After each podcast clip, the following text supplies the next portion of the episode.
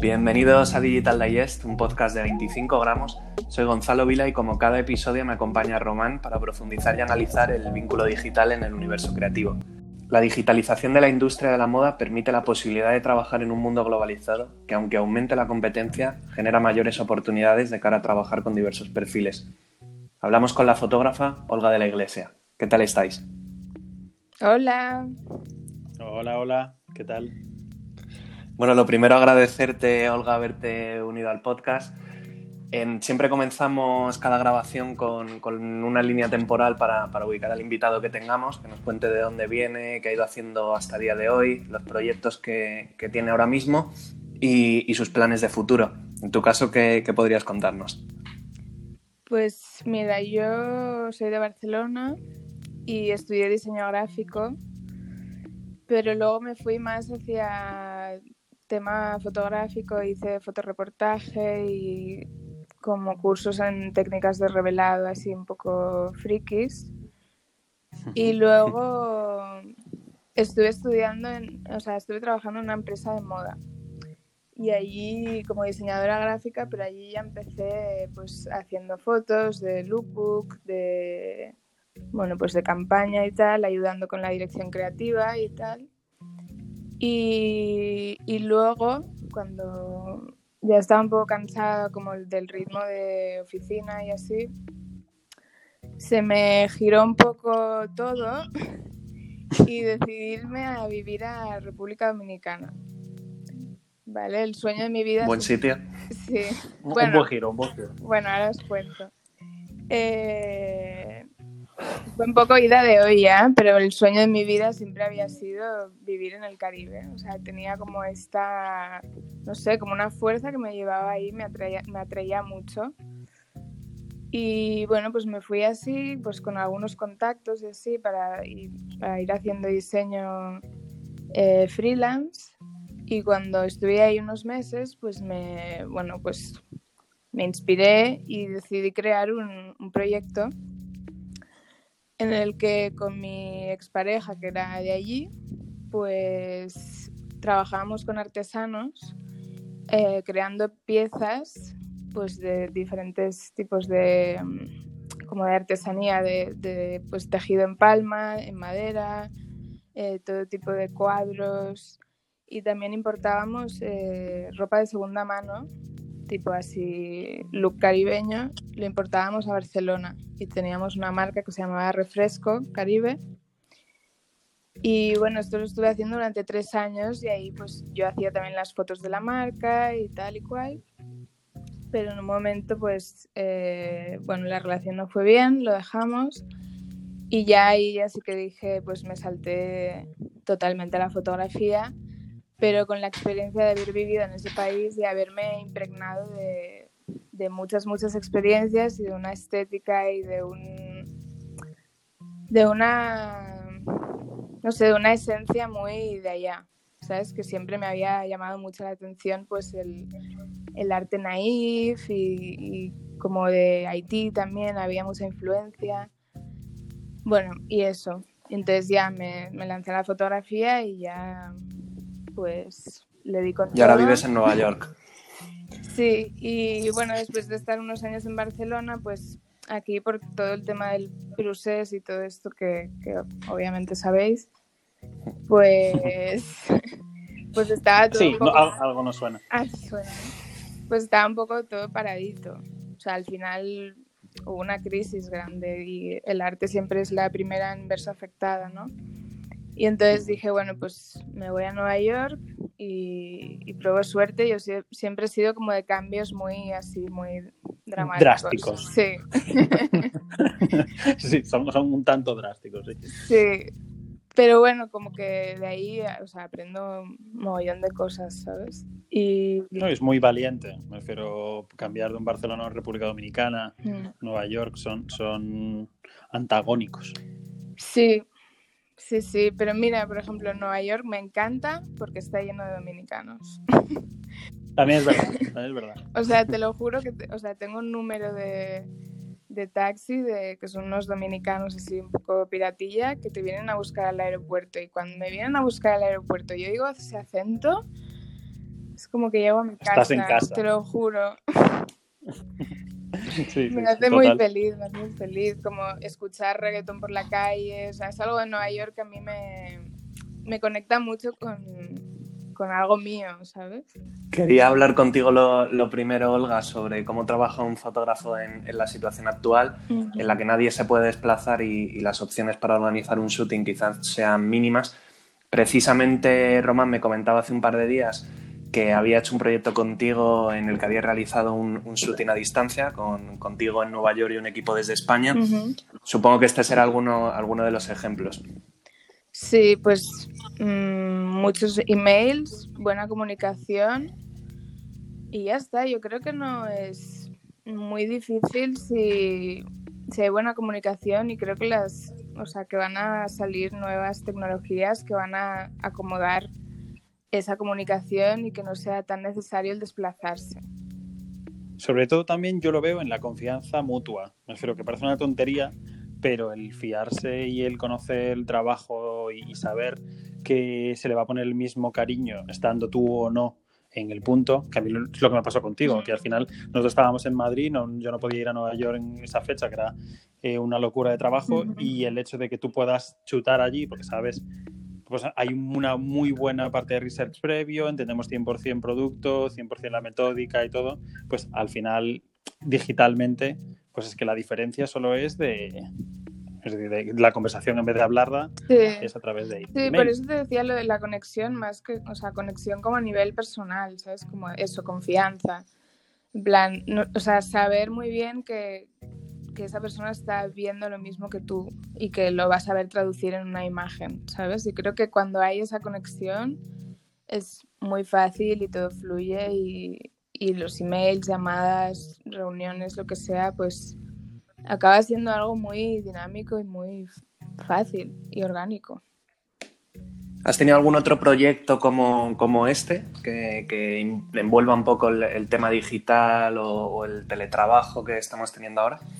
Pues es que yo, todos, prácticamente. No, de verdad. O sea, o sea no, no, es ahora, sino es habitualmente. Sí, yo estoy súper acostumbrada. O sea, de hecho, jolín, porque es que me, me contactan de sitios súper random. De repente, una marca en Turquía, ¿sabes? Entonces, todo es a nivel email, pero bueno, eso, al final, si alguien conoce tu trabajo y conoce el feeling y, y, ve en tus imágenes lo que sabe que puede sacar, es muy fácil que todo fluya, ¿sabes?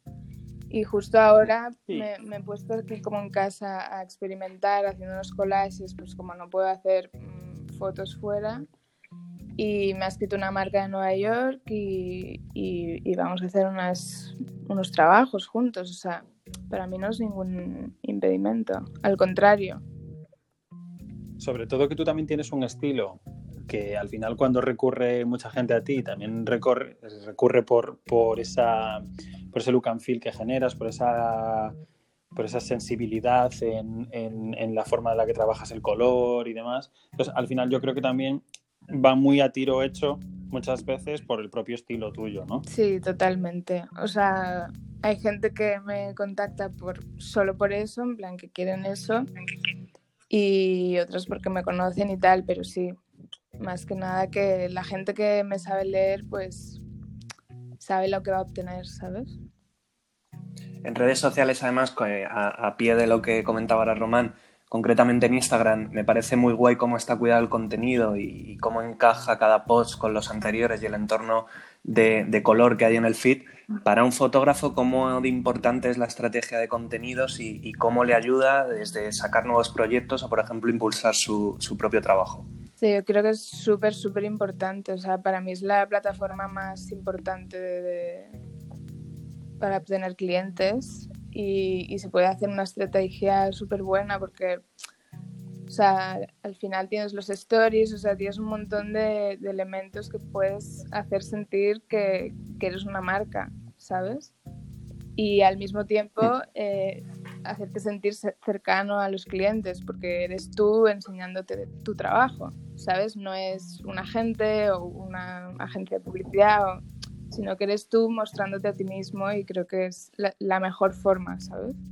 Sí, hablábamos también ¿no? de, de, la importancia también que yo creo que el haber tenido una marca anteriormente, haberte enfrentado a tener distintos canales de comunicación y de difusión con, con clientes y usuarios, mm. pues ahora mismo también estás poniendo en práctica herramientas y metodologías de una marca mm. en tu propia comunicación. Sí, totalmente. Aparte que, bueno, las herramientas que aprendí siendo diseñadora gráfica también han ayudado mucho y esto, tener una marca, intentar... Sí, sí, o sea, todo, todo ayuda, la verdad. Todo, todo suma. Además de, además de esto, en tu caso, ¿cómo te ha ayudado todo lo digital y, cómo lo utilizas en, tu día a día, por ejemplificarlo? Bueno, pues yo me organizo los posts y tengo como un InDesign abierto y entonces, pues a medida que voy creando contenido, pues lo tiro todo ahí, como en el InDesign, entonces me hago como la maquetación como está en el Instagram, digamos. Y entonces pues voy jugando con las fotos y voy viendo qué queda bien con qué, cuál es la lectura eh, entre las fotos que hay al lado, arriba, todo. O sea, está súper, súper estudiado y aparte es una parte de mi trabajo que me encanta. O sea, me encanta es pasarme horas mirando cómo, cómo encajar esas imágenes en Instagram. Y, bueno, y porque sé que este esfuerzo o esta motivación eh, de alguna forma se transmite al exterior. ¿Cómo has visto? Es una duda que a mí me surge, porque lo veo complicado, ¿no? ¿Cómo, cómo surge y cómo es la relación entre la foto documental y, moda? ¿no? Porque a veces también, como hay mucha disonancia muchas mm. veces entre una y la otra, ¿en qué punto tú has visto que eso para ti es un, un valor diferencial y cómo lo... y cuál es la relación entre las dos? Bueno, o sea, para mí ha sido muy importante como acercar a, o sea, el, la persona que consume a, a, lo que está viendo, o sea, las fotos de moda, ¿no? Porque siempre, o sea, toda la vida han sido como modelos increíbles, eh, súper guapas, unas piernas espectaculares, o sea, como todo muy ido de olla, ¿sabes? Con el prototipo de belleza. Sí, o sea, como muy lejos de mi verdad, ¿sabes? Y me imagino que de mi verdad y la verdad de, de miles de, miles de, personas. Y entonces para mm. mí juntar esas dos cosas era como decir de alguna forma, o sea, todo cabe en el mismo saco en el sentido que todos estamos en el mundo y podemos surfear por, las mismo, por ese mismo canal, ¿sabes? O sea, como, no sé, para, para mí es una cosa de proximidad o sea, como de acercamiento a la realidad y no verlo como algo tan elevado o tan lejano, ¿sabes? Genial. Y luego, adicional, adicionalmente a eso, yo creo que estamos en una situación en la que es, eh, pues hemos venido de una época muy de huir del color, ¿no? Y a mí, yo cada vez que me encuentro con perfiles que, que abanderáis el color en la fotografía y, que lo, potenciáis por encima de, este minimalismo del que venimos muchos que veníamos de muchos años de minimalismo en color y demás. Eh, ¿Tú crees que, es algo que viene, es algo que se va a ir? ¿Cómo, ves esa parte? Yo creo que es algo que viene. Aparte del uso del color. Yo creo que es algo que viene porque es muy positivo y el color viene de la naturaleza y nosotros somos naturaleza. Entonces, eso nos va a crear una proximidad con nosotros mismos.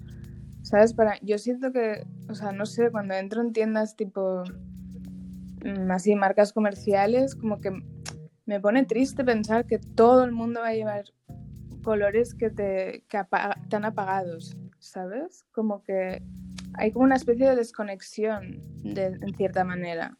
Y para mí el color es conexión con uno mismo y con, con poder expresarse sobre todo. Yo, yo como, como dato así un poco raro uno, eh, aprendí hace un tiempo sobre el tintaje de, de, las prendas y, por ejemplo, el color negro era de los más difíciles de conseguir. Sí, el más difícil, de hecho, yo creo. Sí, y de, de hecho se, se, vinculaba solo a la realeza porque eran los tejidos más complejos, que llevaban más procesos y demás, y que eran los amarillos y los beige los más sencillos. Yo creo que también un poco nos han nos han enseñado también, ¿no? A... Es decir, creo que estamos rompiendo paradigmas incluso en esto. Creo que estamos rompiendo incluso paradigmas en cuanto al uso del color como, como una nueva forma de expresión. Eh, Totalmente. Vuelve y espero que así sea, pues como cuando el expresionismo, ¿sabes? Que veníamos de, venían de cuadros renacentistas con luces súper apagadas, colores apagadas, y de repente cambio, ¿sabes? Y, para mí es un despertar eso, porque... Es un, hasta un cambio de actitud y personalidad, yo creo. Y te, te, pues a través de eso, ya verás. Pues quería pasar ya a las, a las tres preguntas habituales del, del, podcast. No sé si las conocerás, Olga, pero, pero bueno, son de, de pregunta y respuesta, lo primero que, que, te venga a la cabeza y que, y que nos dé más información sobre ti. La primera pregunta sería, ¿dónde estabas hace 25 años? Pues estaba en Barcelona y, y iba al colegio. O sea, no sé qué más datos podría dar. Bien, bien. Bien, bien. La segunda pregunta es dos personas importantes en tu vida y cinco cosas sin las que no podrías vivir. Vale, dos personas importantes en mi vida. Mi madre, muy importante. Y... Hostia, es que escoger una amiga es difícil, ¿eh? Estás complicada. Las, voy a poner, a, o sea, amigas, o sea, como mi grupo de amigas es muy importante para mí. No puedo. Sí, como, como ¿Y las, ¿Y las cinco cosas sin las que no podrías vivir? Pues no puedo vivir sin el sol, sin el mar, sin la naturaleza. Todo lo que echamos ahora de menos. Sin, sin los colores, obvio, o sea, full guía de mi vida. Y bueno, pues sin trabajar tampoco podría, la verdad. Me gusta mucho. Sí, sí. Nos, está costando el reducir el ritmo. Nos está costando. Y la tercera y última pregunta, ¿qué piensa la mayoría de gente sobre ti que no es cierto? Pues la mayoría de la gente se piensa que soy muy tranquila y no lo soy y no lo soy. Y, no. Por dentro soy un volcán, un volcancito de emociones. Genial, pues para, terminar el, podcast siempre lo terminamos con una recomendación del invitado que nos comente o nos recomiende, eh, nunca mejor dicho, una persona que para traer al podcast que le pueda parecer interesante.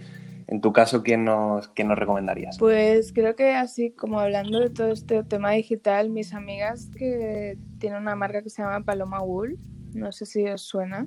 Sí, de ah, hecho pues, están listas. Pues de hecho, quería escribir a pues Paloma Llora. Pues a ella sí, sí. Sí, aparte está, lo hace muy bien. Sí, sí. Y, la tendremos, la tendremos. Pues nada, esto ha sido, ha sido todo, Olga. Muchas, muchas gracias por, responder todas las preguntas y contarnos un poco el, vínculo digital en tu trabajo y esperamos que siga, todo bien. Muchísimas y con gracias. Color. y con color. Animaros a